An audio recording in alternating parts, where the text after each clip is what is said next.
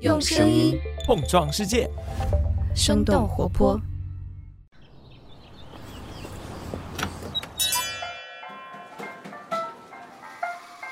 您的生动早咖啡好了，请慢用。嗨，早上好呀！今天是二零二一年的十二月十七号，星期五。这里是生动早咖啡，我是来自生动活泼的梦一，几条商业科技轻解读，和你打开全新的一天。节目一开始想问问你，你平时会经常穿运动鞋吗？你有没有关注过运动鞋上的科技呢？一双球鞋从鞋面、鞋头、后跟，甚至连鞋带，都可能注入了各种不同的专利技术。而这些创新技术不仅影响着我们的穿着和体验，也引领着整个运动服装产业的发展。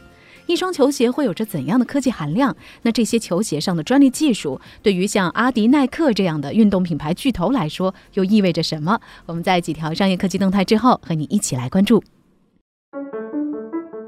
我们首先来关注一下新冠疫情的最新消息。根据国家卫生健康委员会官方网站，截止到十二月十五号二十四时的数据，全国三十一个省和新疆生产建设兵团报告新增确诊病例七十七例，其中境外输入病例八例，本土病例六十九例。值得注意的是，新一轮本土疫情在浙江已经持续十天的时间。截止到十五号的十六时，浙江宁波、绍兴、杭州三地累计报告阳性感染者二百九十三例。我们再来看一看变异毒株 Omicron 的相关消息。十二月十三号，天津从入境人员中检测出 Omicron 变异株，这是中国内地首次出现 Omicron 变异株的个案。十二月十四号，在广州发现了第二例 Omicron 阳性病例，同样是境外输入。根据路透社的报道，英国首相约翰逊在本周一的时候表示，英国目前至少有一例因为感染奥密克戎变异株死亡的病例，这也是全球范围内首例公开确认这种病毒变体的死亡病例。另外，世卫组织总干事谭德赛在十二月十四号表示，奥密克戎的传播速度是在之前的变异病毒中从未见过的。目前已经有七十七个国家报告检出该变异毒株。接下来我们关注一下爱奇艺会员涨价的消息。十二月十五号，爱奇艺 VIP 会员官方微博宣布，将会从十二月十六号起调整爱奇艺黄金 VIP 会员的价格。具体来说，月卡和季卡的价格都有所上涨，而年卡的价格不变。其中，连续月卡的价格由原来的十九块上升到了二十二块，连续季卡则是由五十八元上涨到了六十三元。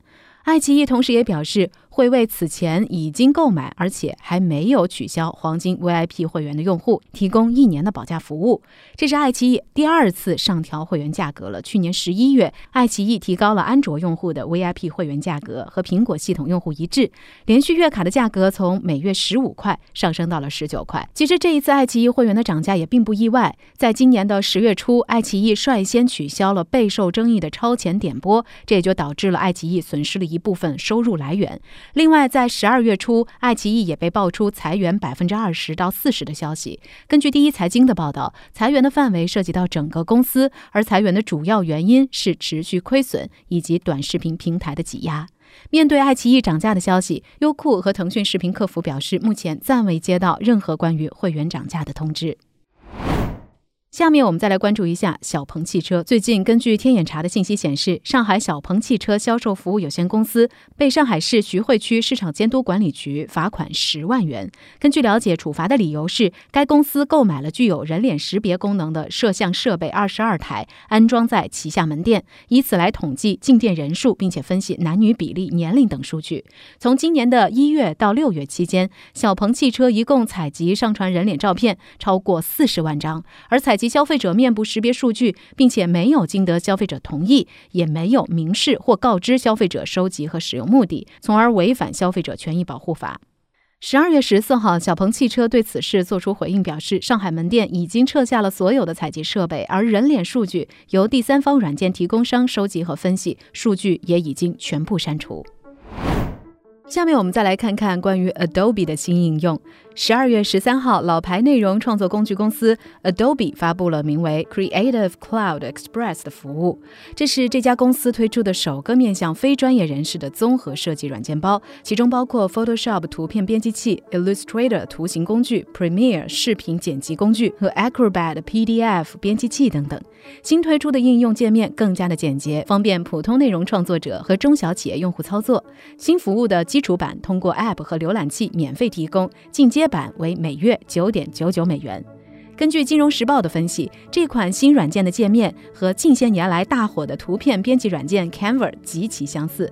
Adobe 的这个举动可能正是为了与这些近期估值飞升的创作工具公司来竞争。来自澳大利亚初创公司 Canva 在九月进行的一轮融资中，估值高达四百亿美元，比五个月前高出一倍多。随着创作者经济的蓬勃发展，各种简单易学的内容创作工具是越来越多，像剪映、绘声、绘影、美图秀秀等等图像视频编辑软件也越来越多的受到欢迎。相比较于购买一款昂贵的编辑软件，并且耗费时间精力去学习操作，这些容易上手的软件似乎也更多的获得了用户的青睐。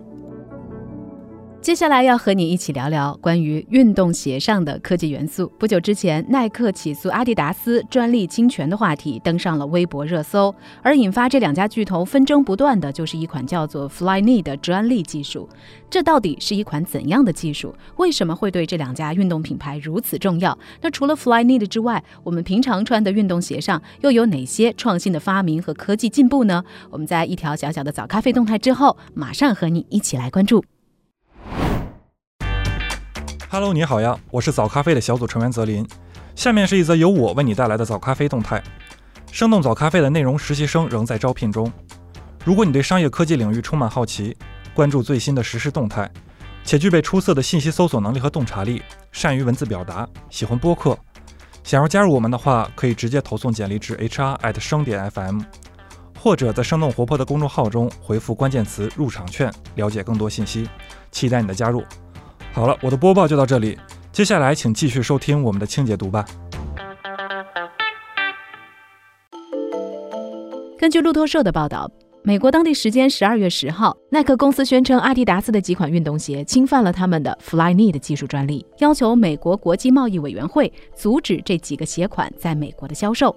耐克在提交给美国国际贸易委员会的报告当中提到，二零一二年耐克推出了 Flyknit 鞋面织物技术。这个技术是一种制造鞋面的新方法，可以创作出在性能、设计和美学方面都很出色的鞋子，同时还可以减少材料的浪费。目前这款技术被用于制造跑步鞋、篮球鞋和足球鞋。NBA 球星勒布朗·詹姆斯和足球明星克里斯蒂亚诺·罗纳尔多，也就是 C 罗，都穿过 Flyknit 技术的运动鞋。而在耐克推出 Flyknit 技术五个月之后，阿迪达斯才推出了类似的技术，叫做 PrimeKnit。现在，阿迪达斯在美国售卖的四十九款运动鞋都在使用这项技术。耐克宣称这些鞋都侵犯了耐克关于 Flyknit 的专利。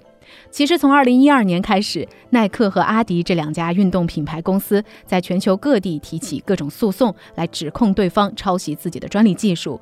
时尚行业法律媒体的 Fashion Law 评论道：“这场持续了近十年的法律战，是两千五百亿美元运动服装行业争夺的一个缩影。”那么，耐克的 Flyknit 或者说阿迪达斯的 PrimeKnit 到底是一种什么样的技术呢？Flyknit 技术出现之前，运动鞋的鞋面材料通常是使用不同的材料拼接而成的。无论是布、皮还是各种化纤材料，都需要工人在流水线上把不同的部位和材料拼接在一起。而 Flyknit 则是一整块由机床编织出来的完整的布。这样的一整块布，使得鞋面更加贴合双脚，也更轻、更加透气。除了穿着时候的感受不同，在生产环节，Flyknit 技术是由程序控制机床来编织鞋面，可以避免传统制鞋过程当中边角料裁剪时候所造成的浪费，所以也更加的环保。最初呢，耐克仅仅是在跑鞋上来使用 Flyknit 技术，而这项新技术更广泛的被运用，则要归功于已故的 NBA 球星科比布莱恩特。根据《华尔街日报》的报道，当科比在耐克的实验室见到 Flyknit 技术之后，他便要求耐克在篮球鞋上使用这项新的技术。耐克在2013年就推出了第九代以科比名字命名的篮球鞋，这也是第一双搭载 Flyknit 技术的篮球鞋。现在，当你走进一家耐克的门店，你就可以看见货架上大部分的鞋子都是不同颜色、不同功能的 Flyknit 运动鞋。Flynn 的技术改变了运动鞋的鞋面，而在鞋底上，各家运动鞋的厂商更是竭尽所能。比如说，成就耐克体育用品霸主地位的，就是他们鞋底的气垫。说到耐克的气垫。其实最初的发明者并不是耐克公司，而是一个来自于 NASA 的航空工程师，名字叫弗兰克·鲁迪。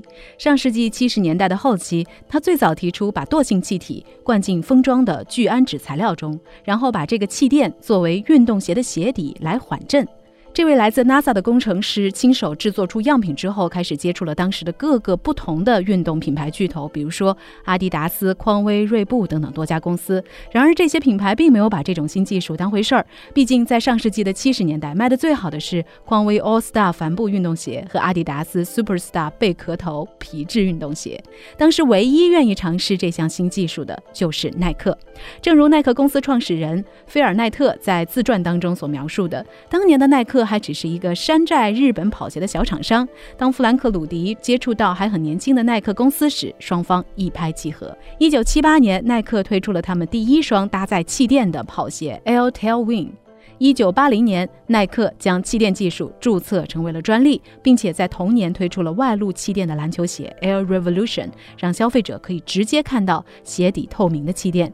随后，耐克不断改进他们的气垫技术，并且应用在更多的鞋款里，包括 Air Force One、Air Max 系列和 Air Jordan 等等畅销款式。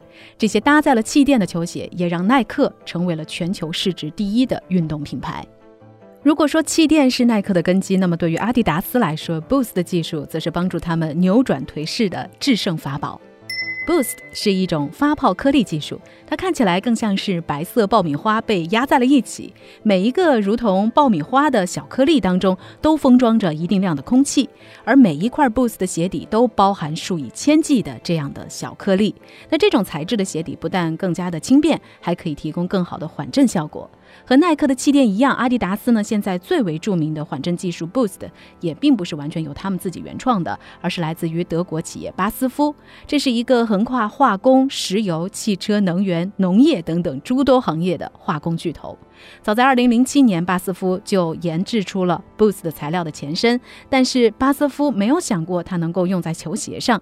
根据第一财经的报道，巴斯夫的销售人员在为这种新材料寻找买家的时候，只是说这是一种不错的缓震材料，能够代替汽车里原有的一些发泡材料。阿迪达斯最初买下这个材料专利的时候，也没有想好到底该怎么利用这种新的材料。2013年，经过阿迪达斯和巴斯夫共同的研究，Boost 的材料被推向了。市场，阿迪达斯在 Easy 系列运动鞋、Ultra Boost 的跑鞋、NMD 跑鞋还有篮球鞋当中都使用了这种新的材料。现在，类似于 Boost 的这种材料的技术也越来越多的出现在了各种运动鞋上。除了阿迪达斯，还有彪马、锐步、亚瑟士、李宁、特步、三六一度等等品牌。在 Boost 获得成功之后，阿迪达斯与硅谷 3D 打印初创公司 Carbon 合作，量产了一双跑鞋。那这款跑鞋的鞋底完全是通过 3D 打印制造出来的。另外，耐克也没有停止他们的创新步伐，集 Flyknit 技术和气垫技术于一身的跑鞋，也帮助人类第一次在两个小时之内完成了马拉松。同时，电影《回到未来》里出现过的自动系鞋带的技术，也在这两年被耐克推向了市场。所以聊到这儿，也想来问问你：你在选择运动鞋的时候候？一般会关注什么样的特点呢？是关注品牌、款式、颜色、价格，还是说鞋子所包含的各种技术呢？不妨在我们的评论区一起来聊聊吧。好了，这就是我们今天生动早咖啡的全部内容。我们在下周一一早再见了，拜拜。这就是今天为你准备的生动早咖啡，希望能给你带来一整天的能量。如果你喜欢我们的节目，请记得在苹果 Podcast 给我们五星或者好评。也欢迎你分享给更多的朋友，这会对我们非常有帮助。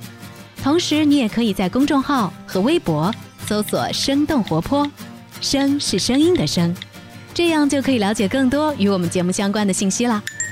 生动早咖啡，期待与你下次再见。